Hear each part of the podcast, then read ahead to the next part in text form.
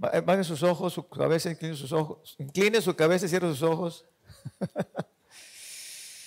Gracias, Señor, por este día. Te pido que tu Espíritu Santo sea sobre mí, me, me use, me des libertad en mis pensamientos, en mi mente para poder hablar tu palabra en esta mañana, Señor. Gracias, a ti sea toda la honra y toda la gloria. Bendice a tu pueblo hoy. Amén. Amén.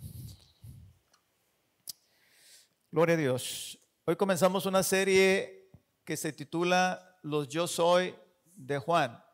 El Evangelio de Juan habla de los siete yo soy. Yo soy la resurrección y la vida. Yo soy el camino a la verdad y la vida. Yo soy el pan de vida. Yo soy la luz del mundo. Son siete yo soy que Juan Evangelio eh, y lo vamos a estar revisando cada domingo. Hoy comenzamos con el yo soy la resurrección y la vida. Y vamos a empezar en el, en el capítulo 11 del Evangelio de Juan, versículo 25, que dice así. Le dijo Jesús, yo soy la resurrección y la vida. El que cree en mí, aunque esté muerto, vivirá. Jesús aquí no se está refiriendo a la vida natural, hermanos, Él eh, se está refiriendo a la vida eterna. Lázaro volvió a morir. Entonces, cuando el Señor dice, yo soy la resurrección y la vida, se está refiriendo a la vida eterna. El Evangelio de Juan eh, claramente tiene una intención de mostrar que Jesús era Dios. Los siete milagros que aparecen en el, en el libro fueron cuidadosamente seleccionados y deja este último para cerrar con broche de oro, la resurrección de Lázaro. Este milagro, hermanos, es muy importante y significativo, no solo por el milagro en sí, sino por lo que Jesús dice en el contexto de este milagro. Yo os invito a que, pongan toda su atención, reprendan el sueño uh, y deme 30 minutos y yo estoy seguro que Dios le va a bendecir en esta mañana. ¿Cuántos dicen amén? Eh, la historia comienza así versículo 1. Dice, estaba entonces enfermo uno llamado Lázaro de Betania, la aldea de María y de Marta, su hermana. Lázaro es una variante del nombre Eleazar. Ahora, les invito a que nos ubiquemos en el tiempo y en el espacio de esta historia. Estamos en unos días antes de la Semana Santa. Dentro de pocos días el Señor será sacrificado en Jerusalén, aprendido y comenzará la semana de la pasión. Betania era un pequeño pueblo a dos kilómetros afuera de Jerusalén y era donde el Señor acostumbraba quedarse con María, Marta y Lázaro, a que quienes eran sus amigos íntimos. Había una amistad, había un cariño muy especial. Fácilmente podemos ver que Jesús tenía un amor por, por esta familia cuando le dicen, Señor, he aquí el que amas está enfermo, como diciéndole, tu preferido, Señor. ¿Sí? Ahora, fíjese bien que no lo estaban invitando a venir. Simplemente le estaban diciendo, el que amas está enfermo. Es decir, le estaban presentando la necesidad. Ellas estaban seguras, María, Marta, que el Señor vendría al ver la necesidad, al saber de la necesidad. Se cuenta la historia de un soldado herido en la Primera Guerra Mundial. Ustedes saben, la guerra de trincheras estaba un bando aquí y otro bando acá y era la tierra de nadie en el medio. Y ahí quedó herido un soldado tirado en medio en la tierra de nadie. Su mejor amigo se arriesgó, ¿sí? Salió de la trinchera y en medio de balas y alambres arriesgó su propia vida y cuando llegó con el soldado herido, el soldado volteó y lo miró y le dice, le dijo, sabía que vendrías. ¿Sí? ¿Por qué? Porque lo amaba. Porque era su amigo. El Señor, hermanos, nos ama de tal manera que al ver nuestra necesidad, es seguro que Él vendrá a ayudarnos. ¿Cuántos dicen gloria a Dios por ello? Él nos ama. Él, Él nos ve cuando sufrimos. Él nos ve cuando tenemos necesidad. Él nos oye cuando clamamos y Él viene. Hermanos, no lo podemos ver. A veces no lo podemos sentir. Pero la Biblia dice que no andamos por vista. La Biblia dice que andamos por fe. Por fe andamos, no por vista. Y por fe creemos que el Señor está con nosotros. Y más en tiempo de necesidad, porque dice que yo habito con el quebrantado de espíritu. Es un lugar donde Dios habita, con el humilde y el quebrantado de espíritu. Dice cuando el versículo 6, cuando oyó pues que estaba enfermo, se quedó dos días más en el lugar donde estaba. La pregunta es, ¿por qué el Señor se queda dos días más? ¿Sí? Al saber que su amigo estaba enfermo. Hay diversas opiniones, unos comentaristas dicen que Jesús esperó a que estuviera bien muerto. ¿Qué quiere decir esto? Que había una, había una creencia en Israel que decía que las personas que morían duraban tres días es decir, su alma duraba tres días en la tierra antes de partir. Era una creencia. Eh, otros dicen que la tardanza pues haría más impresionante el milagro. Pero, como siempre, hermanos, la Biblia se interpreta por sí sola y el Evangelio de Juan nos presenta a Jesús, tomando siempre la iniciativa y no dejando que las circunstancias ni nadie diga lo que tiene que hacer. Dígame un ejemplo cuando pasó algo así. ¿Ustedes se acuerdan cuando la madre de Jesús le dice en aquella boda, hijo, se acabó el vino, como toda mujer controladora, ¿no? Paz de Cristo. Hijo, se acabó el vino, haz algo. ¿Sí? ¿Y qué le, ¿Y qué le dijo el Señor? Le dice, madre, ¿qué tiene conmigo usted? Aún no ha llegado mi hora. En otras palabras, usted no se preocupe, déjeme resolverlo a mi manera. Y luego el Señor lo resuelve a su manera. La otra, la otra ocasión fue cuando sus hermanos, burlándose de él, también le dijeron, a ver, tú, ¿por qué no vas a, la fiesta para que todos te vean? Dices que eres el Cristo, el Mesías. Y el Señor le dice, ah, ustedes cómo enfadan. Siempre están dispuestos a, mortificarme, enfadarme. Vayan ustedes a la, boda, a la fiesta. Sin embargo, más adelante el Señor está en la fiesta y es cuando se para y dice, el que tenga sed, venga a mí y beba. Es decir, el apóstol Juan trata de decirnos en el Evangelio que Cristo nunca hacía las cosas obligado. ¿Sí? Nada lo obligaba o nadie lo obligaba, sino que siempre hacía su voluntad soberana. Amén. Muchas veces quisiéramos, hermanos amados, que Dios interviniera de cierta forma. Y en el momento que nosotros queremos. Pero tenemos que aprender, amados, a dejarle las cosas, ¿sí? Cómo y cuándo Él lo decida. Hay un canto de José Adrián Romero que dice, esperar en ti, difícil sé que es. Mi carne dice no, no es posible. ¿Qué más? Pero mi corazón confiado está en ti. Tú siempre has sido fiel, me has sostenido. A veces a veces Dios no hace como nosotros queremos o cuando nosotros queremos, hermanos. Porque sencillamente sus pensamientos, los pensamientos de Dios, no son nuestros pensamientos. Isaías dice, porque mis pensamientos no son vuestros pensamientos, ni mis caminos son como sus caminos. Dice, como está tan alto el cielo de la tierra. ¿Qué tan alto está el cielo de la tierra? Así están, dice, tus pensamientos de mis pensamientos. La gente cree y la gente quiere que Dios actúe como ellos piensan o como ellos creen y dicen, ah, mira qué clase de Dios tienes, mira, le pediste y no te respondiste y no te respondió, mira, eh, eh, mira lo que hizo, mira lo que hizo tu Dios, o mira esto, mira aquello, y la gente empieza a, a opinar. ¿Qué tiene que decirle el barro al alfarero?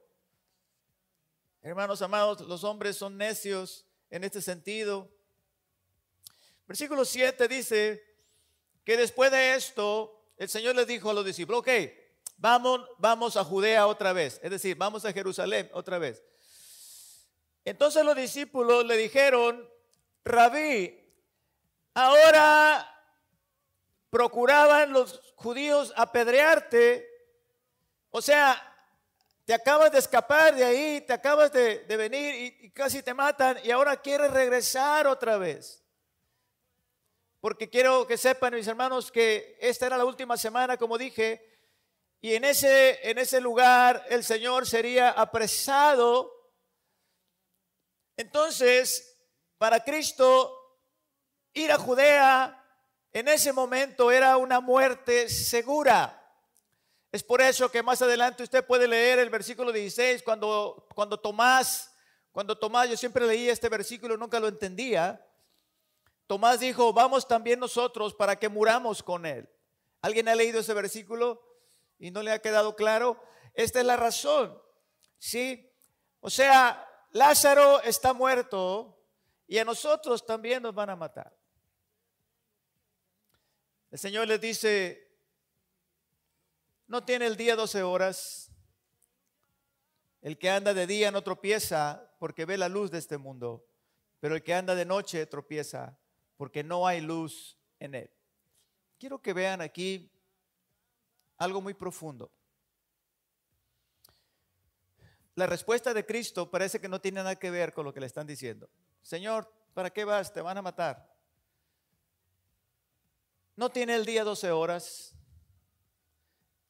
En el capítulo 9 del mismo Evangelio, el Señor les dice, me es necesario hacer las obras del que me envió en otra ocasión. En tanto que el día dura, la noche viene, escucha esto, cuando nadie puede trabajar. El Señor estaba hablando en un sentido figurado muy profundo y escucha lo que le quiero decir, eh, porque es muy importante. Jesús estaba diciendo que una persona tiene que terminar su trabajo, su chamba, durante el día. Recuerden que allá no había luz de sol, perdón, no había luz de, de, eran puras cachimbas, entonces allá a las seis de la tarde ya se ponía oscuro y ya no podía nadie trabajar. ¿Sí? Viene la noche, dice, en que ya nadie puede trabajar. Y la, por otro lado, la obra de Cristo estaba llegando a su fin. La hora número 12 se estaba acercando. La hora de las tinieblas. ¿Se acuerdan cuando apresaron al Señor en el jardín? Y que les dijo, tengo todos tres años eh, predicando en el templo, nunca me han apresado. Pero ha llegado la hora de las tinieblas, la hora donde, donde Satanás, la hora donde las tinieblas, el poder de las tinieblas iba a dominar. Entonces, estamos hablando de dos significados aquí, pongan mucha atención. Uno, que lo que está por suceder va a suceder. Se van a cumplir las 12 horas. Pero también el día tiene 12 horas y solamente 12. ¿Qué quiere decir esto? No hay que precipitarse, pero tampoco, amigo y hermano, hay que demorarse. Hay suficiente tiempo en la vida, pero tampoco hay tiempo que perder. El día solamente tiene 12 y no más. Es todo lo que tenemos. No hay más tiempo. Llegando la noche, no hay nada más que podamos hacer. Y dígame usted, ¿qué significa la noche? ¿Qué más? ¿Oscuridad? ¿Y qué significa oscuridad? Tinieblas. ¿Y qué significan las tinieblas? La noche representa la muerte. Jesús está hablando en un contexto de muerte y resurrección. Fíjese muy bien lo que el Señor está tratando de decir aquí. Estamos en un contexto de muerte y de resurrección. Yo soy la resurrección y la vida. Y si hay resurrección es porque hubo muerte. Entonces, Él nos está diciendo, ¿qué vas a hacer con tu vida? Solamente tienes 12 horas. Solamente tienes un lapso de tiempo en tu vida. ¿Qué vas a hacer con esa con ese lapso, con ese tiempo que Dios te está dando? Acaba de morir, les anuncio, un gran evangelista allá en, en África, el evangelista T.B. Joshua. Acaba de morir. Después del servicio dijo, es hora de irnos a casa. Y efectivamente dijo proféticamente, se fue a casa. Es más joven que yo, más o menos como la edad de mi esposa. y uno dice, bueno, todos tenemos un tiempo, hermanos. No sabemos cuánto vamos a vivir. Se, cuenta de una famosa novela del siglo pasado que se llamó, se llama, es muy famosa. La novela se llama Fausto. Es un libro. Y se trata de un tipo, de un intelectual llamado Fausto, que vendió su alma al diablo. le vende su alma al diablo por 25 años de éxito, de éxito mundano y placeres de la vida. Y dos horas antes del, plazo, de los, ya que se cumplieron los 25 años, dos horas antes estaba clamando a Dios para que le diera un poquito más de tiempo. Unas horas más para poder arrepentirse. Pero no hubo respuesta. Cumplido el plazo, llegaron los demonios y se lo llevaron al infierno. Todos tenemos un tiempo y un espacio fijado desde la eternidad.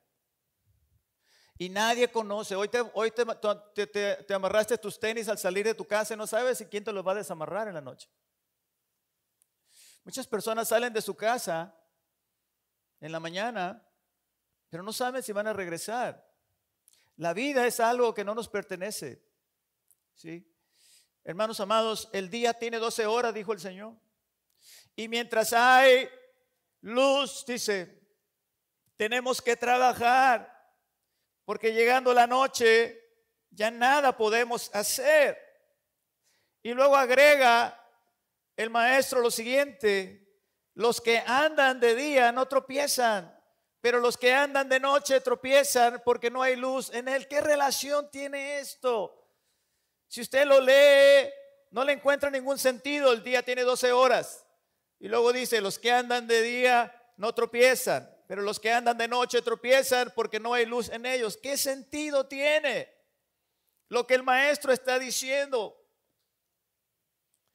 Miren, hermanos amados, Escuche, hay seres humanos, hay personas que tienen luz porque han encontrado la luz. ¿Cuántos dicen gloria a Dios?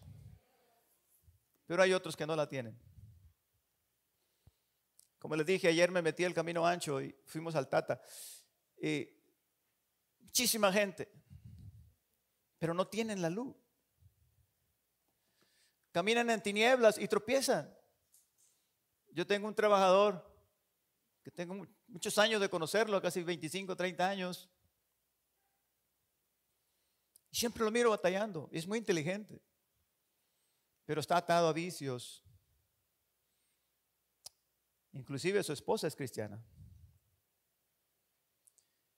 Y le digo, oye Patiño, acepta a Cristo ya, ¿no?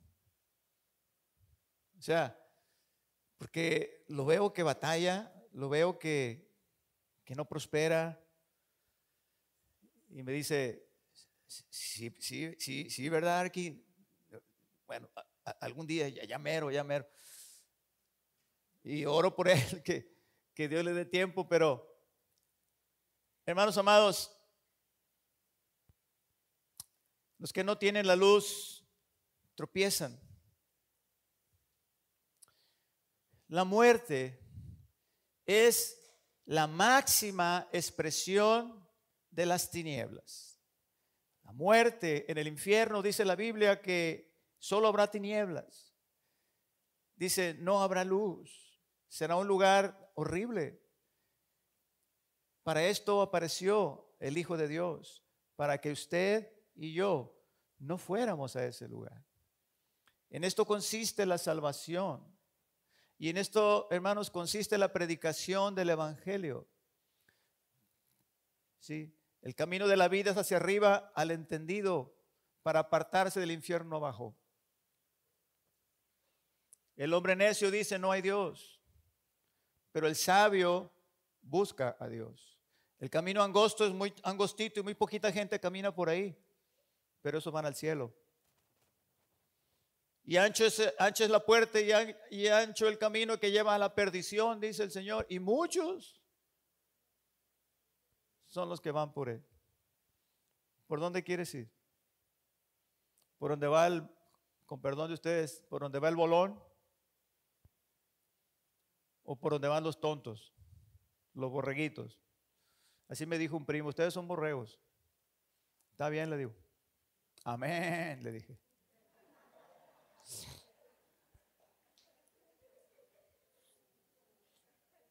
Yo soy borreguito y tengo un pastor. Bendito sea su nombre. Tengo mi esposa, mis hijos y soy muy feliz. ¿Y tú? ¿Estás divorciado? ¿Te dejó la mujer? ¿Tus hijos no están contigo? ¿Estás solo? Y un día fuiste cristiano. Se agachó y se fue, enojado. Y le dije, ven, acompáñame. La muerte es la máxima expresión de las tinieblas. Lázaro había muerto, pero no estaba muerto. ¿Qué está diciendo, pastor? Lázaro había muerto, pero no estaba muerto. ¿Qué significa esto? Mire, escúcheme bien lo que le voy a decir. Las personas que viven en tinieblas, ellas son los que están realmente en peligro de muerte.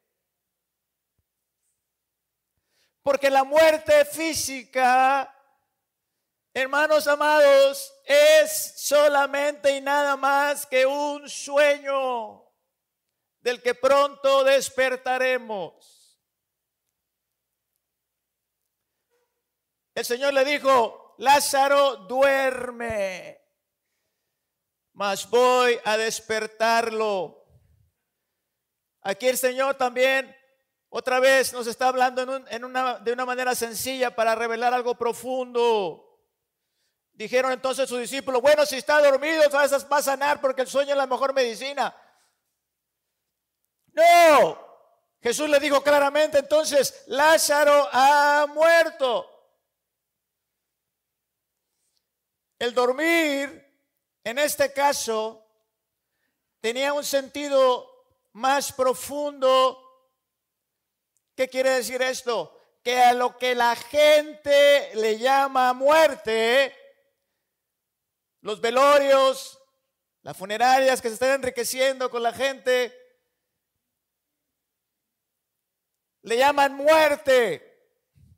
Pero amados hermanos, Cristo le llama sueño. ¿Qué quiere decir esto? No me he entendido porque se me quedó viendo con esa mirada de no entiendo nada, pastor. Vamos a despertar. Ale de la gloria a Dios. Vamos a despertar. Esta no es la muerte definitiva. Pero dice la palabra de Dios que unos van a despertar para vida y otros van a despertar para condenación. ¿De cuáles quieres ser tú?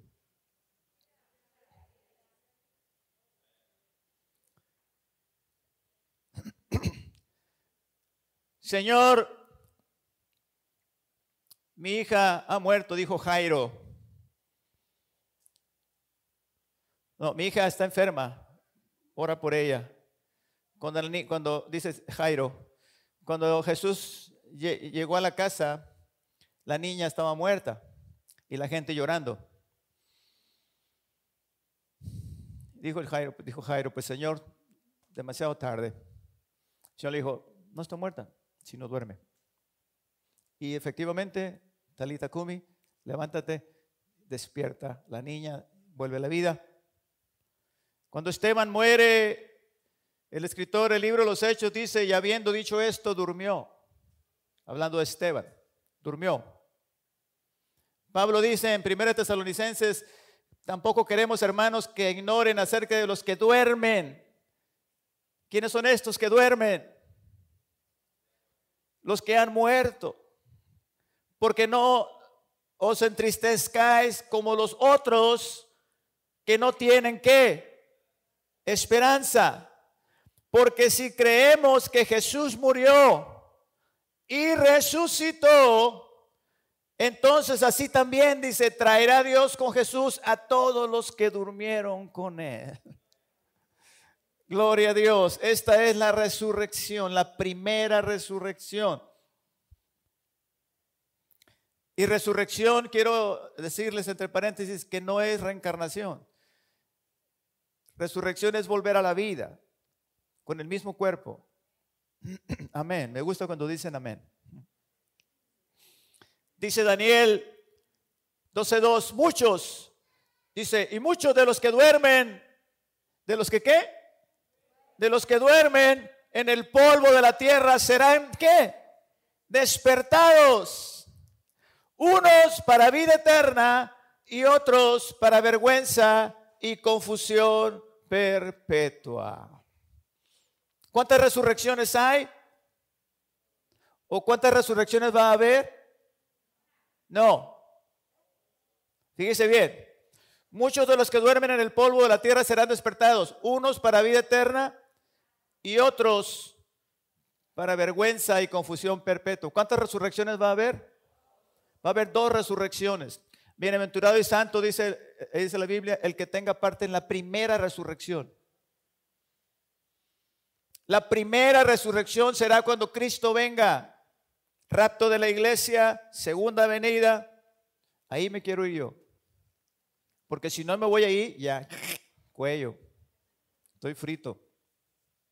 Si no te levantas en la primera resurrección, hermano, la segunda será para condenación y juicio. Por eso dice, bienaventurado y santo aquel que tiene parte en la primera resurrección. Alguien diga gloria a Dios esta mañana. Aleluya. Habrá una resurrección de vida y una resurrección de condenación. Apocalipsis habla de estas dos resurrecciones. Dice, pero los otros muertos no volvieron a vivir. Es decir, los que no se levantaron en la primera, dice, no volvieron a vivir hasta después de los mil años. Esta es la primera resurrección. Bienaventurado y santo el que tiene parte en la primera resurrección. La segunda muerte no tiene potestad sobre estos.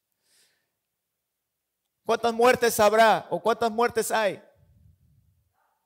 Ahora sí, dos. Está la primera muerte que no es muerte, es un sueño. Y está lo que le llama la Biblia la segunda muerte la muerte segunda, Apocalipsis 20, 14. ¿Cuál es la muerte segunda? Dice, aquí está, mire, y la muerte y el Hades, es decir, la muerte y el Hades fueron lanzados a dónde? Al lago de fuego. Esta es la muerte segunda. ¿Cuál es la muerte segunda? No lo escuché, no lo diga, no tenga miedo. ¿Cuál es la muerte segunda? El lago de fuego. Ahí ya no va a haber resurrección, amados. Ahí ya no va a haber resurrección ni vida. Hoy es el día de salvación. Amén. Dice la Biblia, si oyeres hoy su voz. Si oyeres hoy su voz, no endurezcáis vuestro corazón. Esta es la verdadera muerte, queridos hermanos, la muerte segunda. Esta es la muerte a la que tenemos que tener miedo. No teman, dice el Señor, los que matan el cuerpo. Teman a los que pueden echar su alma en el infierno, es decir, teman a Dios. Bienaventurado el varón que no anduvo en consejo de malos, ni estuvo en camino de pecadores, ni en silla de escarnecedores se ha sentado, sino que en la ley de Jehová está su delicia y en su ley medita de día y de noche. Será como un árbol plantado junto a arroyos de agua que da su fruto a su tiempo y su hoja no cae, y todo lo que hace prosperará. No así los malos, que son como el tamo que arrebata el viento. Por tanto, no se levantarán los malos en el juicio, ni los pecadores en la congregación de los justos porque Jehová conoce el camino de los justos, mas la senda de los malos perecerá. No se levantarán los malos en la primera resurrección, ni los pecadores en la congregación de los justos.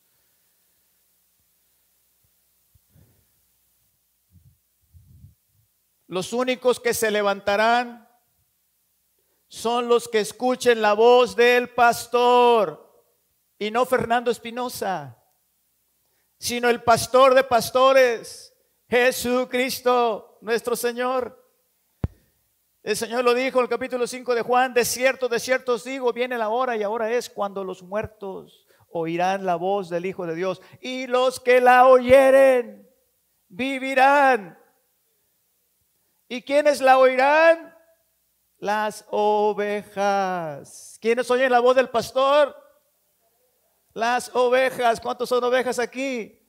Digan amén. Juan 10, 27, mis ovejas oyen mi voz y yo las conozco y me siguen. Alguien dele gloria a Dios. Aleluya. Mis ovejas Gloria al nombre de Cristo. Jesús no es solo la resurrección, sino también la vida eterna. Yo soy la resurrección y la vida eterna. Quiero terminar con lo siguiente. Cuando Marta y María llegaron ahí, Marta era de Culiacán, yo creo. Era Culichi porque llegó regañando al Señor. Señor, si hubieras estado ahí, no se hubiera muerto mi hermano. ¿Sí? Paz de Cristo, ¿a quién me, para, a quién, ¿a quién me figura? ¿A quién se me figura? ¿Sí? Y el Señor dijo, el Señor nomás la vio y le dijo, sí, sí, sí, sí, Señor, pero también sé, ¿sí? Que todo lo que pides al Padre te lo va a dar, Señor, ya que lo regañó, ¿no? ya que le, ya que le, paz de Cristo, hermanas. y esta es Marta, es una culichi no convertida, pero María es una culichi ya cristiana. Le dice, Señor, si, hubieras estado aquí, mi hermano no habría muerto. ¿Sí? El hubiera, mis amados. Alguien dice, el hubiera no existe. No, sí existe. Y está bien feo, está gacho el hubiera. Es algo que, que todos quisiéramos que no existiera. Oh, si pudiera volver atrás, trataría de tener solamente buenos momentos. Él hubiera, hermano, se ha convertido en una palabra que persigue nuestra conciencia sin piedad. ¿Cuántos saben lo que estoy diciendo? Todos en algún momento hemos pensado, oh, si me hubiera animado a, oh, si hubiera aprovechado esa oportunidad. Oh, si hubiera elegido diferente otra esposa, Padre Cristo, otra esposa. No se crea, no se crea ahí, no se crea. Ahí ya es, ahí usted eligió bien y eligió al correcto, solamente que ustedes hay problemas porque no se sujetan a la palabra de Dios. El matrimonio cristiano no tuviera problemas, hermanos, si las mujeres estuvieran sujetas a la palabra de Dios y los varones estuvieran sujetos a la palabra de Dios. Los dos. Al varón le dice, no trates a la mujer como Tupperware. Trátala como un vaso frágil y ámala y respétala. Y a la mujer solamente le dice una sola cosa. Sujétate a tu marido. Si no dicen amén, digan ouch.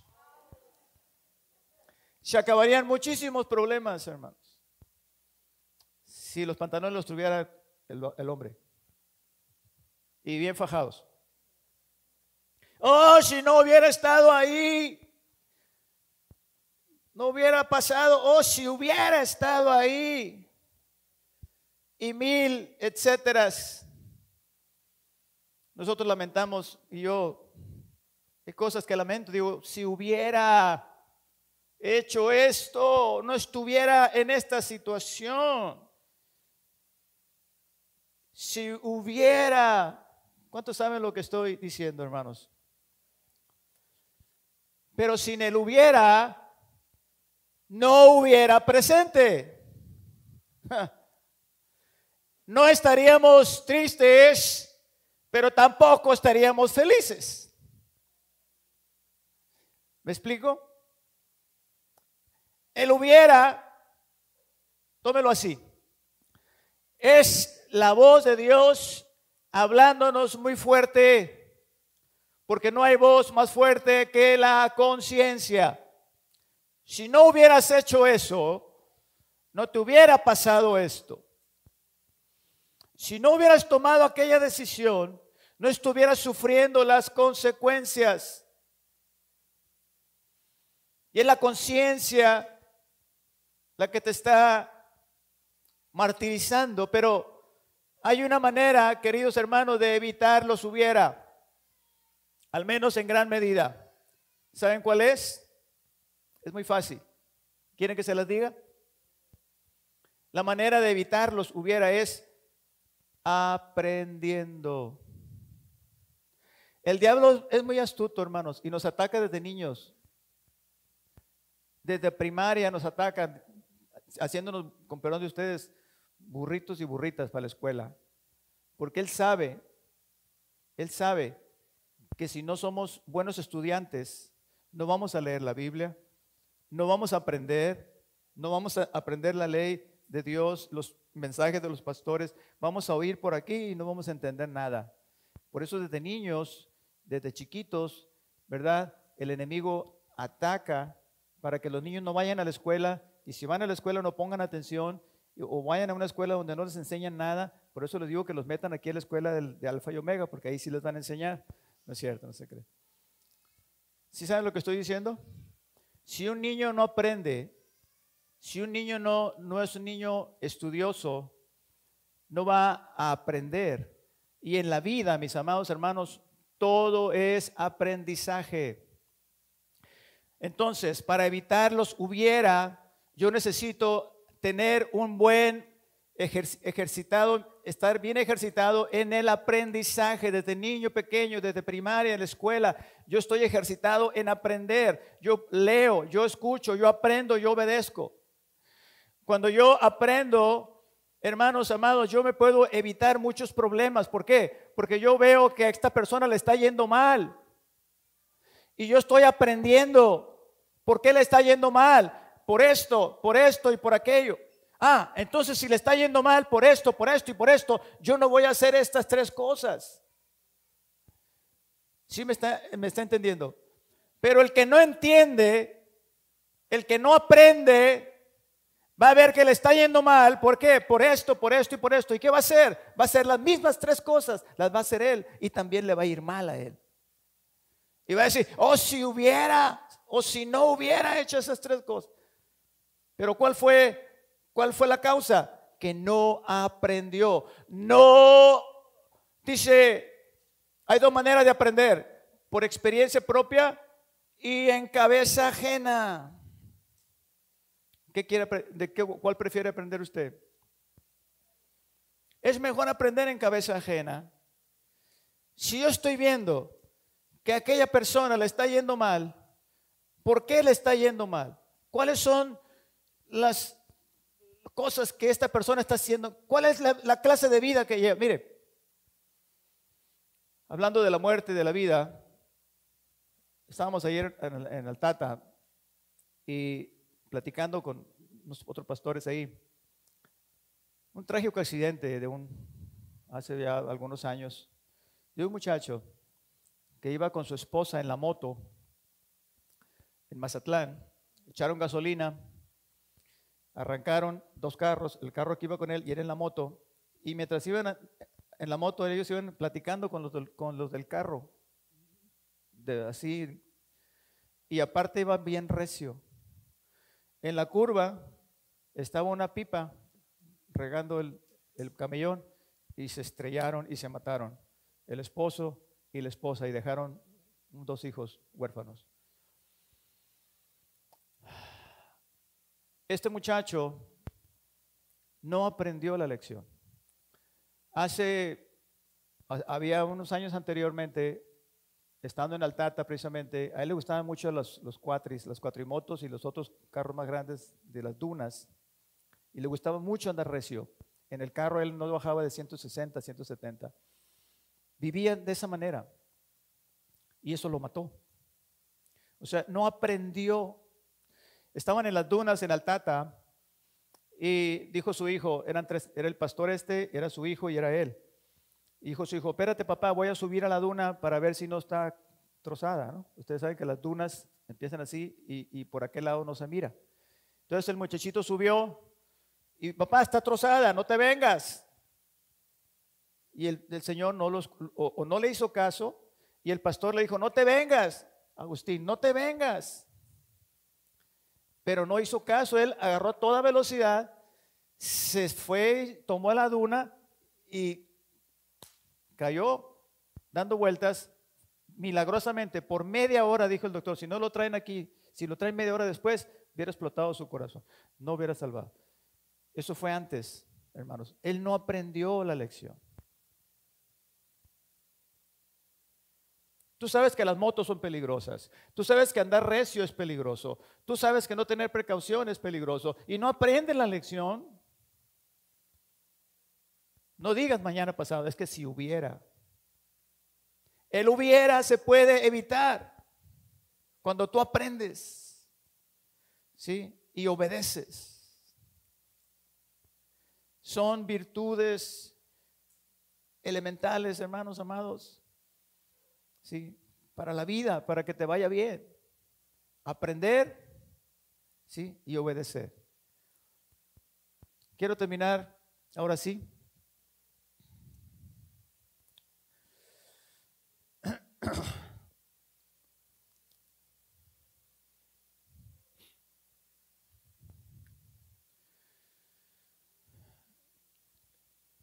Los hubiera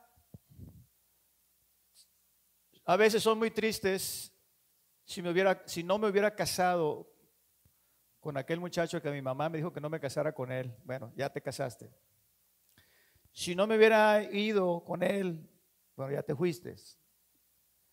Si no hubiera hecho caso a aquellos amigos que me dieron droga la primera vez, no hubiera, no, no estuviera drogadicto. Ok, ya estás drogadicto.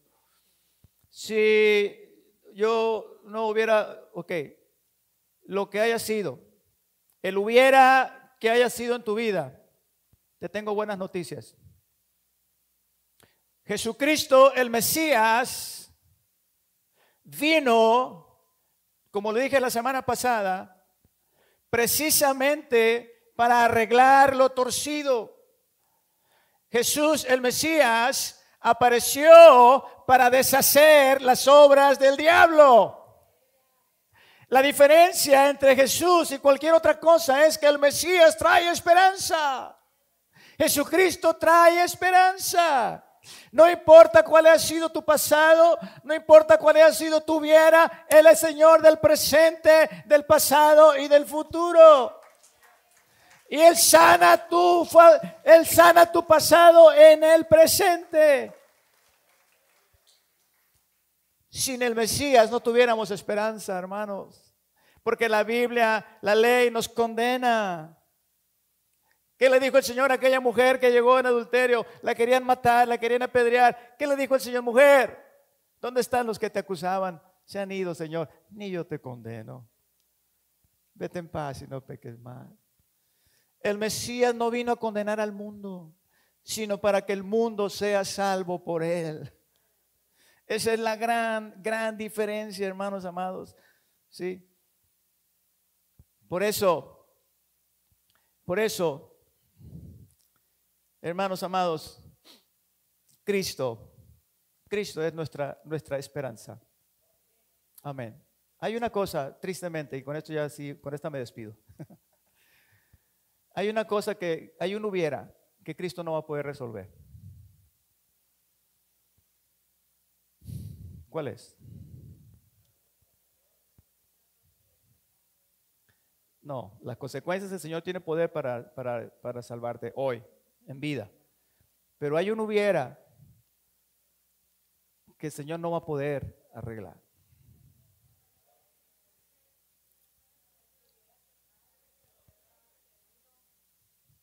Exactamente. Los que van a estar en el infierno van a decir, si hubiera aceptado a Cristo, yo no estuviera aquí. Y ahí ya no hay remedio. Ya no hay remedio. Por eso dice, si oyes hoy su voz, no endurezcas tu corazón. Yo quiero hacerla con esta mañana para terminar. Quiero que se pongan de pie.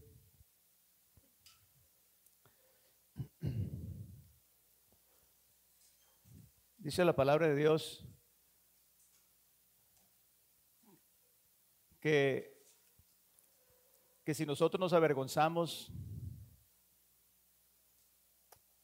dice que Él se va a avergonzar de nosotros delante de los ángeles. A lo mejor te va a dar vergüenza lo que voy a decir, lo que voy a hacer, pero pues tú sabes, es tu rollo. Dice la Biblia que si oyeres hoy su voz, Pregunto, ¿cuántos o cuántas escucharon la voz del Espíritu Santo hoy en su corazón como nunca antes lo habían escuchado? Yo voy a pedir que todo ojo se cierre, toda cabeza se incline. Voy a pedir a aquellos que escucharon la voz, que vengan aquí al altar, que le quieran decir al Señor Jesús, sí Señor, yo te acepto hoy. Yo no quiero estar en el infierno. Yo hoy te entrego mi vida, hoy te acepto como mi Salvador. El altar está abierto.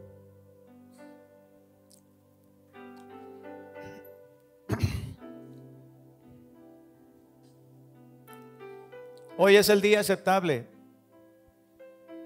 Mañana no lo tienes seguro.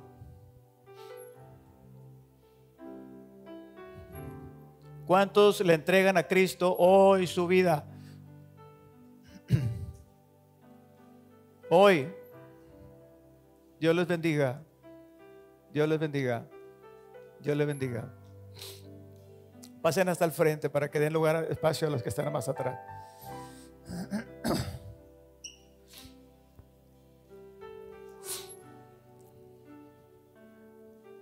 Les voy a decir otra cosa con todo respeto. No me miren a mí. Yo no los puedo salvar. Yo no puedo salvarlos. Yo no puedo hacer nada por ustedes. Yo quisiera ayudarlos más, pero no puedo. Yo lo que más puedo hacer es transmitirles el mensaje de, Cristo, transmitirles el mensaje de este Evangelio. Voy a pedir ahora que apaguen la luz. Voy a pedir que cierren sus ojos y que hablen, hablen ustedes con el Señor. Hablen con Él y le digan lo que ustedes quieran. Señor, aquí estoy, te acepto como mi Salvador creo, creo que moriste por mí. Quiero ser salvo. Quiero ser salvo. Sálvame Cristo. Te entrego mi vida. Vamos, repítalo. Vamos, que sean sus palabras. Aleluya. Señor, gracias. Porque tú tienes misericordia de estas personas que están aquí. Gracias porque tú les das tiempo, Señor. y les das la oportunidad de salvarse. Yo te ruego por ellos. Yo te ruego, Señor, que permanezcan en ti. Yo te ruego que la obra siga en su corazón, creciendo y creciendo y creciendo, hasta que sean cristianos maduros, llenos de fe. Aleluya. Llenos de fruto. Yo los bendigo en tu nombre, Señor.